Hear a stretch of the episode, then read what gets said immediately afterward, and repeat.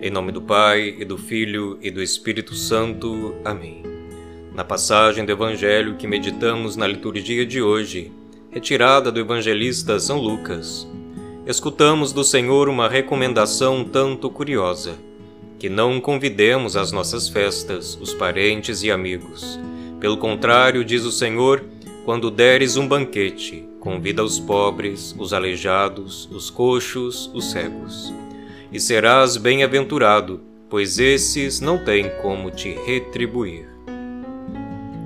Será que o Senhor nos está a proibir que nunca jamais possamos nos alegrar com os nossos amigos, repartindo com eles uma refeição e tendo com eles um momento de fraternidade? Acontece que Jesus nos faz pensar sobre o banquete que Ele mesmo nos oferece, o banquete do Reino de Deus o banquete da Eucaristia, o banquete da Igreja que se reúne ao redor do seu Divino Esposo. Na Eucaristia, no banquete do Senhor, nós somos os pobres, os aleijados, os coxos, os cegos.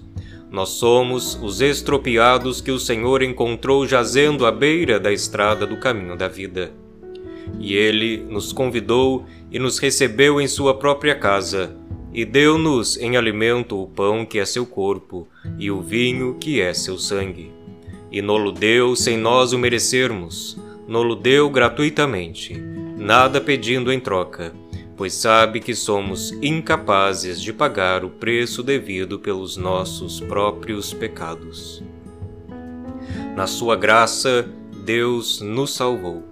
O que nos pede tão somente é a nossa fé e o nosso esforço em nos convertermos ao caminho da vida, o caminho do Santo Evangelho.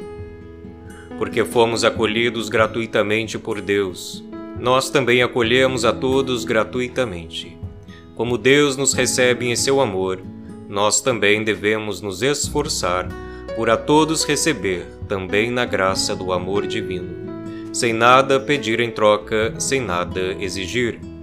Amor que pede algo em troca não é amor, é comércio.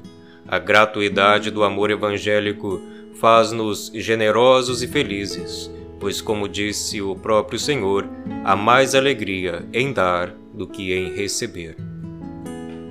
Portanto, pare de cobrar as pessoas, pare de exigir demais dos outros, pare de se escandalizar com a ingratidão daqueles a quem você fez o bem. Você lhes fez o bem para os libertar ou para os escravizar a si mesmo. Pare de achar que as pessoas devem se ajustar às suas exigências, às suas carências. O amor liberta, não aprisiona. O amor dá asas, não as tolhe. O amor confia, não exige.